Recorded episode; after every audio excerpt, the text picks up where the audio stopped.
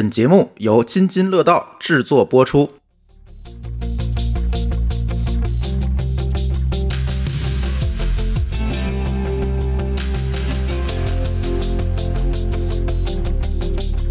各位听友，大家好啊！这是一期科技乱炖，这期我们聊聊一个上古话题。哎，我们之前好像立过 flag，不聊复古话题了哈，某高老师。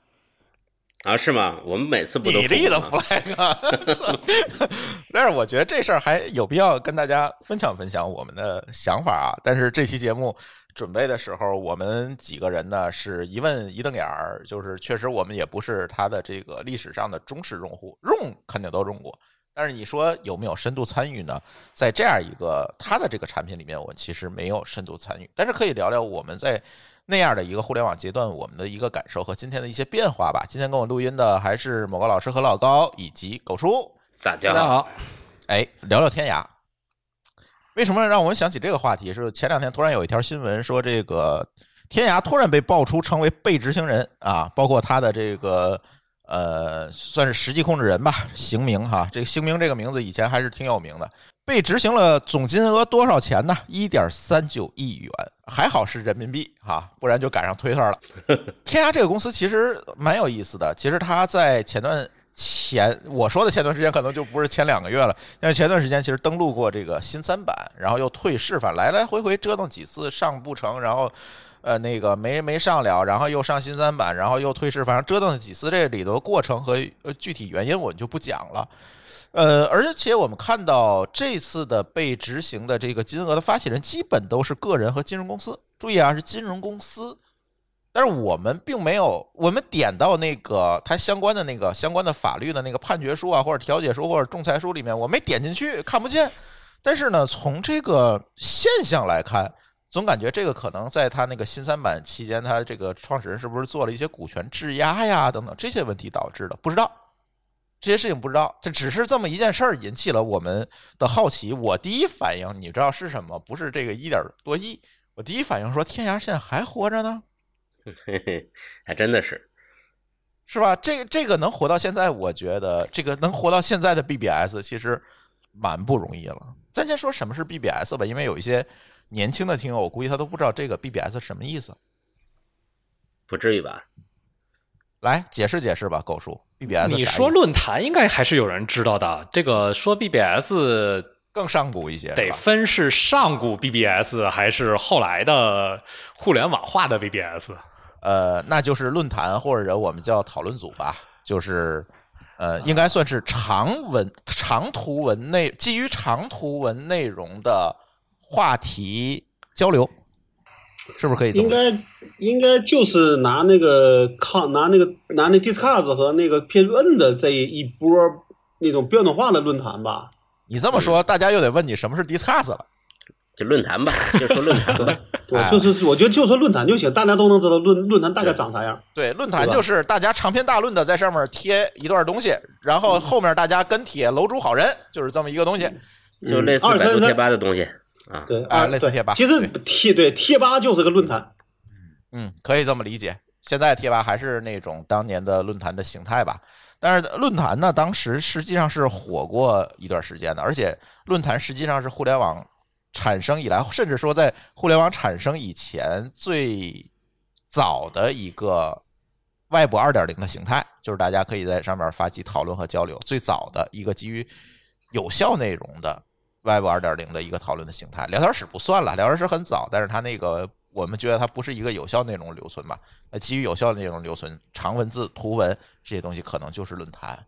在当年呢，互联网刚刚出来的时候，就是蹦出来了好多好多的这个论坛，基本上大家说做个网站，可能论坛那它可能就是一个标配，是吧？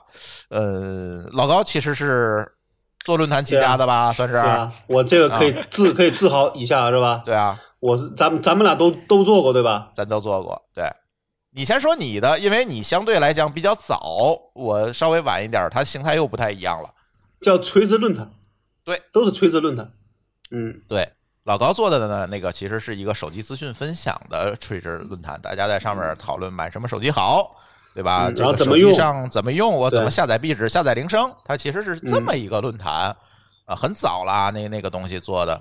嗯，对，那都是十年前的事儿了，十多年前的事儿了。我那天我掐指一算，十多年前的事情了。对，零零三年吧，对对，很早了，这很十多年前，这二十年，那都是二将近二十年是是。对为什么先让你说，就是这个原因嘛？咱就不不再往前讨论那个什么惠多网时代了，那个曾经咱也讲过，咱不讨论。就是基于互联网的，可能嗯，但我倒觉得说，在那个时候说所就所谓的那种从，因为咱们说的 Web 一点零二呃 Web 一点零二点零这种情情况，那其实论坛理论上就像二点零一样嘛，对吧？它能够互动，有互动了。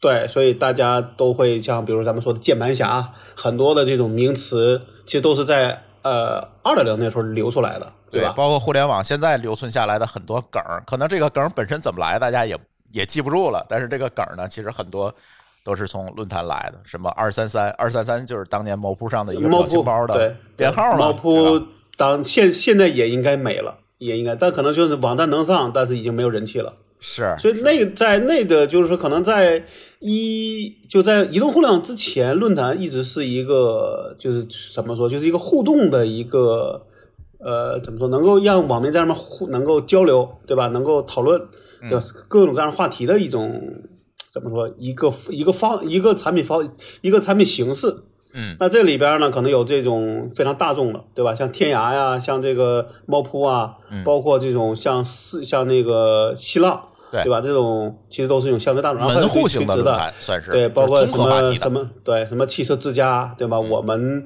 这种这种手机的，然后你们的那种呃，这什么吃喝玩乐的，嗯，对吧？对啊，那可能很多，但是现在可能因为从监管啊各方面都比较严，所以这种这种论坛的形式可能就慢慢在变少。嗯，我倒不觉得是监管起到了主要的原因吧。我觉他得他他倒不是监管，就不是后监管，而是你想要拿到一个论坛的一个资质就很难了。我觉得这个问题现在咱们不说，但是现在对于天涯或对社区这种可能，呃，这个形式上讲，可能也对现在的这种怎么说，从移动互联网的讲上，也确实不太适合了。我觉得这里面有一个最大的场景区别，就是论坛和 Twitter 的区别在于，论坛里面你要想发个帖是要先想个主题的，它都是基于主题的在盖楼，所以你要想发起一个话题的成本，比你去随便说打一句话，其实还是高一些的。呃，这个我觉得确实是有区别。比如说，你说论坛呢，你一定是希望跟别人讨论，对吧？但 Twitter 呢，你可以自言自自语。为什么我说我后说呢？其实我觉得你们看到的可能会是一些，呃，大家都能看到的一些表象吧。我做论坛相对来讲晚一点，没有老高这么早。我那论坛应该是零六年做的，比老高晚了三年。而且面向的呢，可能更多的不是那些专业的手机用户，更多的是这个吃。刚才老高也说吃喝玩乐，对吧？我们面向的是本地的，它是一个本地的消费社区。啊，面向本地的这个以女性为主的，对这个日常的呃吃喝玩乐这些消费感兴趣、愿意参与交流的这些人群，当年我们定的这个人群大概就是上班儿一两年以内的年轻女性，就是这样一个人群吧。因为当时也是对标了当地的一个报纸媒体、传统媒体，对标了他就是某着他去去去去挖人嘛，因为。当年我们判断这个报纸媒体肯定就不成了，是吧？我们就做一个线上的媒体去替代它嘛，以论坛的这种形式，因为论坛我觉得有互动。那这个项目呢，从零六年、零五、零六年吧开始做，然后做到了零八、零九年，做到零九年。嗯，这个过程当中，其实整体的成长非常快，肉眼可见的快，就是。互动量、交流量、发帖，包括社区活跃度，这些是都是有指标。到今天我们也知道，它是有一些指标可以判断出来，它的成长是非常快的。但是当时我们会发现有一个非常难的天花板就摆在了我们面前，因为我们发现这种讨论形式对用户的要求是非常非常高的。首先，他有发起话题的能力，组织主题的能力。他有写长文字吸引别人来看的能力，啊，甚至他要有一些这个，他还要配图嘛，比如他发一些邮件还要配图，还得有一定好的摄影能力。所以这个论坛最后就变成了就是你会看见它越来越卷，你知道吗？就是那些核心用户版主发的内容已经非常精品化，不亚于现在我们的公号作者大 V 发的那些内容。但是卷起来之后，你会发现，另外的那些人就沦为了旁观者，很难平等的参与进去这个讨论了。甚至他们这些原先的这个原住民就形成了一个既得利益群体，它形成了一个小圈子，它很难这个天花板就放在那儿了，就很难再有新人的融入。啊，很难有新的创新的话题的讨论，这些东西都很难了，因为他对内容制作门槛的要求太高了，越来越高，甚至说，因为他要获得这个论坛里面版主的这个啊好评啊，获得赞啊，我们又有很多积分机制、用户成长计划，这个当时做论坛，我们老高都知道这事儿，对吧？嗯，所以这些东西联合叠加起来，就变成了一个精英里的精英。我们认为，因为早期互联网用户没关系，他都是所谓的精英，对吧？他最起码有上网条件，那一个月好几百的网费他能付得起，啊，当时呢还要叠加电话费，这些东西他付得起，他才能上到网。那上网不是一个全民行为，是一个精英行为。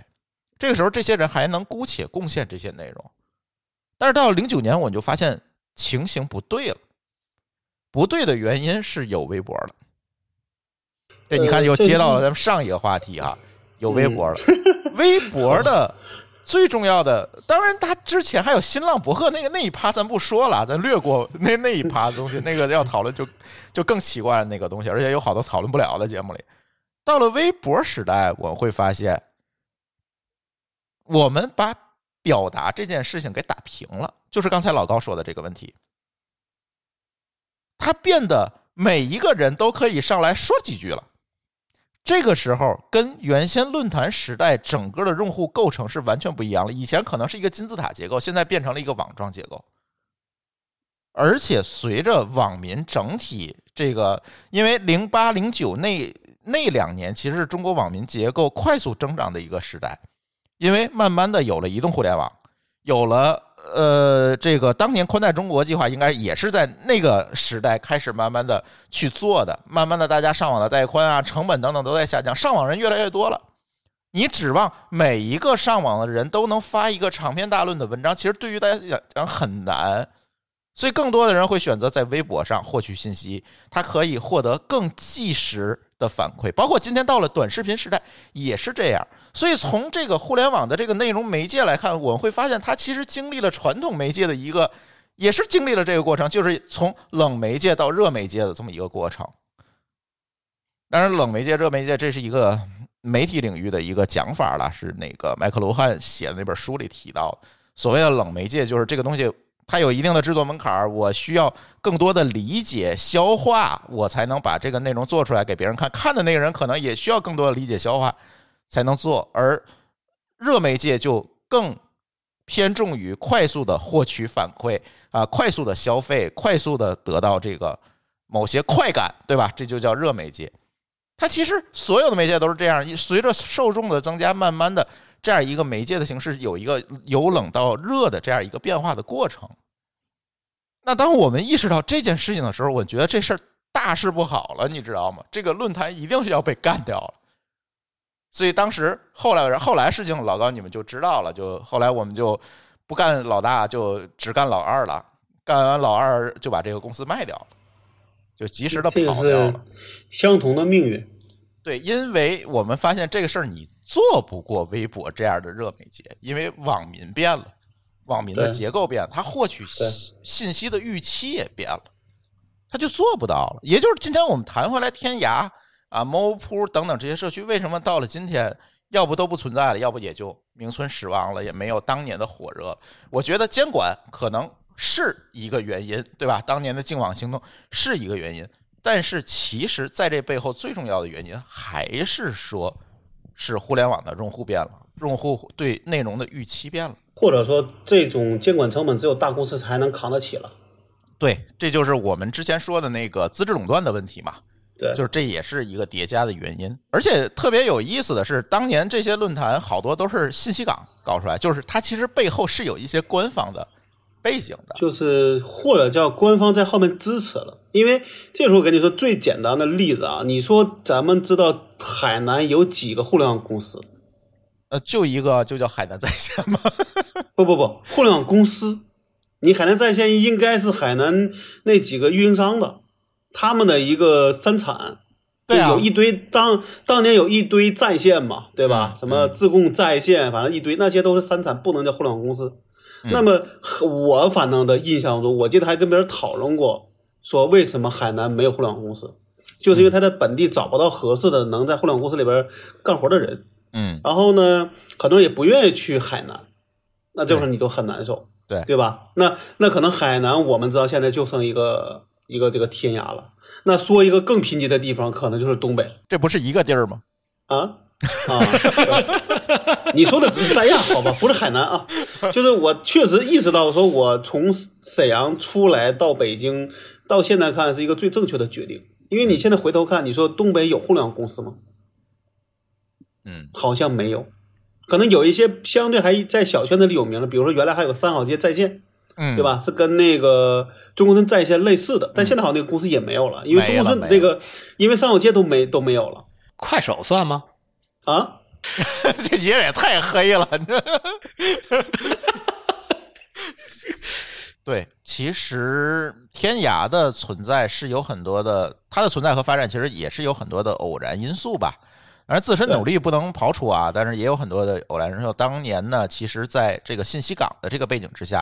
所谓信息港，一会儿某个老师可以多讲讲啊。在信息港的这个背景之下，大家大干快上搞网站是吧？当年搞了很多，包括我们最早那个创业项目，其实也是依托信息港去做的，因为它有 IDC 资源，它要往里问填机器，但是呢没有内容，那它就。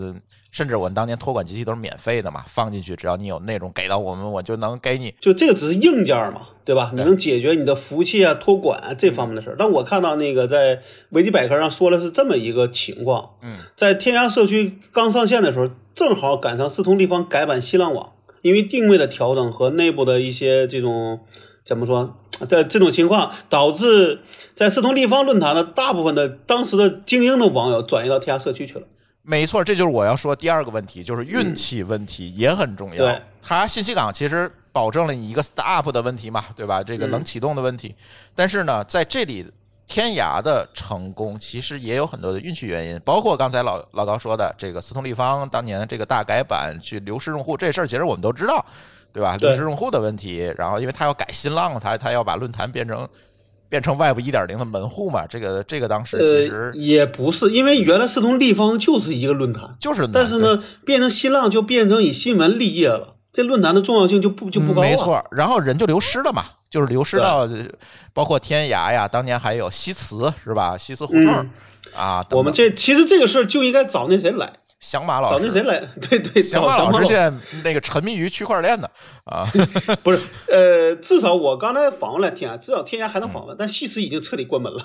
对对对，西祠已经彻底关门了，所以这这这个就是有很多运气，但是当年这个初期的网民的这个群体，其实是把最早的我们互联网的这些内容撑起来了。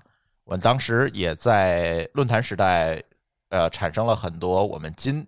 今天所谓的大 V，当年当然不叫大 V 了，是吧？比如什么王俊涛，可能是比较有名。但是现在这个这个他是四通立方上面出的名嘛，对吧？这就是我我我我看了一眼，说在那个天涯上面比较有名的人有那有几个呀？宁财神，嗯，对，嗯啊，然后慕那个慕容雪村，慕容雪村，对啊，还有那个花千芳，对，在其他的论坛上也诞生了很多这些大 V 吧，包括四通立方当年那个。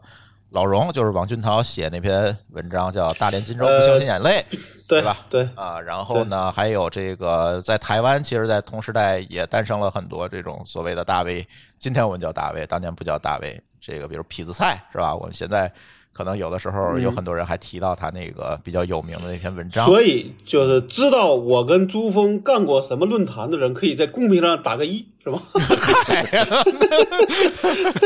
哪有公屏？对，这都是当年互联网留下的一些遗存和阑尾，是吧？在后来随着就是我刚才说的这个从冷热媒介转换的这个角度，从用户群体变迁这个角度，可能慢慢的论坛就。落入这个颓势了，可以算是叫颓势了。现在应该是还有一些就是遗留的这个老的论坛还在运作，但是新的我好像没开看到。对，反正就是慢慢的就是转，就就这个事儿就没有啦，就论坛这个事儿没有，确实是反人性嘛，就是大家没有办法再以这样的形式来为论坛来贡献内容了，就完了。确实，这个就是你说的用户的一个交流方式在变，这论坛这种情况已经不太适合了，反而像微博呀，对吧？推特这种是比较适合的，嗯，大家是个网状的一个方案。所以今天我们讨论这个问题，包括这个创始人欠了一屁股债这个问题，想说的是什么呢？呃，怀念了这么多古早的东西，我们不是为了怀念 而怀念，这个东西过去，它其实这个时代就是过去了。我也不觉得当时那个东西，你真搬到现在把它复刻一遍，它是多好的东西，它有它自己的历史局限性，这个东西就放在那儿。其实今天想讨论的就是创业这件事，就创业这件事情，你真的有很多人说我创业就是做好我认可的、我眼前的、我我觉得有价值的这件事情，这个说法到底对不对？呃，低头看路是没错的。低头看路啊，啊，对，低这个低头干活，抬头看路，是吧？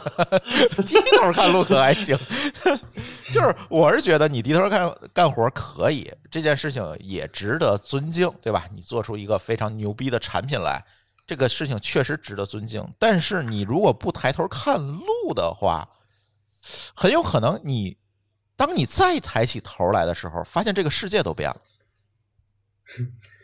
呃，就是打败你的一定不是你的同行。是我现在有很多这样的感觉，因为认识很多早期的创业者嘛，也看到他不停的在扑腾，在折腾，但是总是往往有的时候为他们感到一些可惜。这个地方我想多说一句啊，其实，呃，如果说天涯，单说天涯社区的话，其实它还很难说它有一个掌掌舵的创业者或者是掌舵人，嗯，对，所以它和刚才你们说的这个抬头看路这个问题可能还不一样，嗯，它没有这个有人没有一个负责抬头看路的人，我倒觉得他拿了钱之后就就逼着自己拼命长大了。我来念一下啊，说二零一四零二零零四年，新浪和搜狐就希望收购天涯，但是呢，天涯那时候只接受入股，拒绝并购，所以就谈不下去了。然后在二零零五年，说是以天涯博客的名义拿了 IDG 和青客的投资。二零零六年的时候拿了联想、谷歌和江南春的投资，所以那时候做了天涯问答和天涯来吧。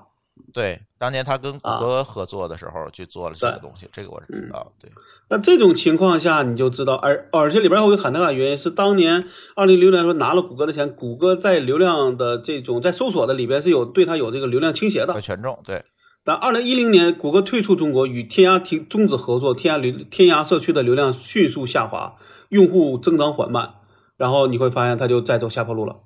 嗯嗯。嗯，那你那你想想说他拿了钱，第二呢，呃，背后的大佬又跑路了，那其实他就很麻烦。我只是说，就是如果说我们说一个好的情况，是他应该在这时候赶紧把自己卖了，对，就像我们一样，对吧？麻利儿的发现情势不对，赶紧跑路，啊能不能找到有人接盘，而不是说这个。当然，可能这这个这个一零年这个谷歌退出中国这事儿是一个意外，对吧？可能谁也没有想到。但是呢，我个人觉得有时候真的是说，就跟咱们刚才聊的话题说，这个建筑是有是有寿命的一样，公司一定也有，产品也有。不要想着你今天牛逼的时候，你可以牛逼一辈子，对，大部分时候都不可能。一定要时刻提醒自己这个问题。嗯嗯，而且往往你会高估自己的。所以你你想吧，从我的经历上讲，我当时做那个手机社区的时候，当时就有我们的同行啊，那个叫什么塞班网，你们还有印象吗？有印象，对吧？塞班网当我当年听说的故事就是这样，就是他在塞班这个手机最火的时候，有人想想说，据说以天价收购，人家都不卖。然后过了几年，就发现说塞班被被这个 iPhone 被真正的智能机给颠覆了之后，其实他就发现自己的下坡路就已经走的会特别快。然后我记得是一几年，就前几年，我突然看到说 Do Spy 这个公司已经彻底已经不在了。对，这个就像嗯我们当时做地方消费社区的那个竞争对手是一样的嘛。当时我们把我们减速之后踩完刹车之后，他作为第一，然后啊，他也坚持开个高价，反正我不卖嘛，就反正做到今天，目前来看，好像我不知道这个网站还在不在啊，反正肯定也过的，我觉得大概率没了，嗯，大概率没了。啊，希望他们能够成功转型吧，嗯那我们就是觉得说，呃，你做公司，就是这个时候，我觉得有一话比较好啊，就是就咱们，我记得这是这个话应该是丁磊最早应该是甚至都是两千年的时候那个时候说的，他说这个这个你去做公司的时候，应该当自己的孩子去做，但是卖公司的时候，应该是当猪去卖。嗯，对吧？我你不能说就是把这个这个，就你真的是把这个公司视同儿子的时候，你一定不会卖。你说从某个角度，谁会卖儿子呢？嗯，对吧？但是这个毕竟是个公司，那你其实到了最后还是在商言商啊。是的，那既然是在商言商，你做事儿可以把它当孩子，当孩子去养，把它就是让他吃好的，做好的，能让他做到最好。但但是你最后卖的时候，一定还是要跟人家谈怎么说？这还一个商业逻辑的事儿，对对，那到底它应该值多少钱，对吧？以什么样的条件去卖掉，能怎么能够保护自己的这个，就能让自己的利益最大化，这个才是一个在商言商的一个好的情况，而不是陷入到一个说，哎，因为因因为自自因为自己才能把孩子做到最好，能够保持到一这个一辈子，这不大可能。甚至有时候你就要接受说，卖给别人，他就是会走下坡了，甚至你不在了，下坡路是一定会有的，甚至可能会加速，都是有可能的。嗯嗯，对，一定要及时的变现，而不要被锁定时间过久。呃，嗯我当时就是背着我们当时的这个叫什么接盘的人说过一句话，嗯我不知道你们能不能感受到到。但这话可能不好听，但是我觉得是一种真实的表达，就是这个孩子如果说是孩子，那一定不要死在我手里。对，其实其实这是很务实的一个说法，对吧？嗯死在自己手里就变成了嗯一个沉没成本了。对吧？也不是什么，就说明你看做的好是你，做的坏也是你。当然，还有一个选择就是你可以死在孩子前面，比如乔布斯。我们还是壮年，我们还是壮年，对吧？我们等那这个得等二十年后才有这个可能了，对吧？除非咱刚才说的那个什么割包皮过程中感染身亡那个，那个是扯淡，那个我准备看看这个事情的发酵，我准备看看下期要不要聊这事儿。那个那个太，我觉得值得聊一聊。我对，但是呃，回头我告诉你，这个聊完了，肯定区块链行业的人又来 diss 我，你不懂别瞎聊。然后我觉得但我确实是觉得这几年有一个话，我觉得有个说的挺好的，对吧？时来天地皆同力，运去英雄不自由。嗯，只有只有待过几个周期的人才能明白这句话的意思。我同意。现在就是这个问题，所以还是那句话，因为最近我们也看到一些朋友的这个创业项目，就是同样的做法，就是同样的东西，反正来来回回做了几次就都不成功，然后一个一个的失败，然后弄得用户也很失望，自己也挺难受。我觉得没必要，就是时代过去了，咱大家就不要在你原先的那个认知上再做事情，你做点别的，是吧？你有这个经验，有这个这个，你叫什么你你换个方向路径依赖的事儿真的很难的，对吧？你一个事儿做成了，你过了五年、十这个十年，还想再来同样的事儿再做一遍，这个真的我觉得一般来说都是大概率不会成的。很难。那那大公司，你那你想，其实大部分很多公司都是想路径依赖的，对不对？我能做成这个，我就拿同样的方式砸钱，给这个优惠，对吧？然后这个各种各样的东西，然后你会发现基本上都是各各种失败。嗯，作为个人来讲，就更没必要这么去干了嘛。对啊，对啊，别想不开，真的别想不开。尤其现在创业这么难，何必呢？我觉得真的是那样。说你有钱，你做项目，还不如把钱放银行里，让自让自己这个这个自由点，不更好吗？呃哪怕提前退休呢，我觉得何必自己折腾呢？是我真的有的，我我就这回去上海，我这不回到沈阳，我来洗码来了吗？嗯对吧？我就在上海，我就见那个人就聊天儿他就是他说他之之前卖了一个房子，还是借还借了钱给别人给这个公司发这个员工发工资，然后幸亏是有人投了他钱，然后他现在公司还能做下去，但是呢，他也很焦虑，为什么？因为现在钱只够发十个月的工工这个工资嗯，啊，那现在就他就特别焦虑。哎，这个还是想清楚吧，只能这么说。尤其现在的这个资本市场的一个状况下，呃大家还是谨慎、谨慎试错，只能说，躺平要优雅的躺平，对，也别别太平，对吧？太太平也不行啊。我们躺平是为了在可以不躺平的时候可以可以迅速站起来，随时可以支棱起来。我对们躺平时而不是躺平之后就就起不来了，是吧？是，对，嗯这叫动态躺平。哎，有道理，我们金句又来了。行吧，反正这期借天涯也聊聊这个有的没的吧，嗯，跟大家聊聊过去、现在和未来。哎，没办法，因为这个除了天涯这件事情给我们的一个这这这个感慨以外，还是最近很多我们周围的朋友在路径依赖的上面一次一次的重复的创业，大概大体差不多的事情。哎呀，一个一个失败之后，我们看着真是，你说说吧，总觉得人家心里也难受，是吧？你说干嘛呢？不说呢，又觉得哎呀，又哎呀，总之挺难受。哎，高情商的说法叫你开心就好，嗯，是吧？低低情商说法呢？你这情商也不怎么高，对，我觉得是呢。所以我没说啊，我没说啊，我沉默了，谨慎吧，我只负责躺平。哎，谨慎吧，创业谨慎吧，谨慎吧，尤其别好一个人创业就更别路径依赖，何必呢？跟自己过不去，跟自己的过去过不去，我？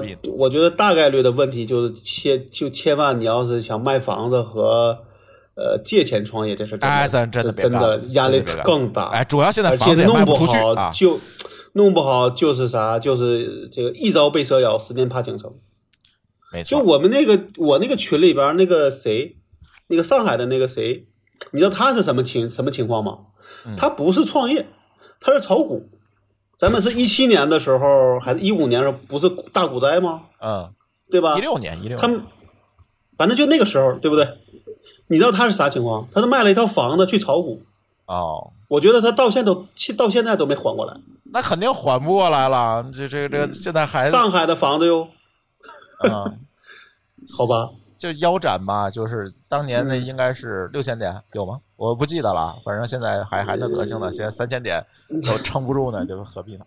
嗯反正我现在是一股都没有，对吧？咱咱们挣不了那个叫什么，就让你一天坐过山车一般的那种钱。炒股我们单聊吧，投资这事儿单聊吧，是吧？嗯，投资需谨慎，是吧？哎，对，创业也需要谨慎。行吧，那我们这一期的科技乱炖就先跟大家聊到这里，感谢大家的收听，我们下期节目再见，拜拜。再见。拜拜。感谢您收听本期节目。本期播客节目由津津乐道制作播出。你也可以在我们的官网 d a o 点 f m 找到我们的更多内容作品。如果您喜欢我们的节目，欢迎在微信、微博、朋友圈等社交媒体转发分享。您的分享对我们而言十分重要。如果您希望与我们互动，可以关注我们的微信公众号“津津乐道播客”，天津的津，欢乐的乐，道路的道。在关注后按提示操作，即可加入我们的听友社群。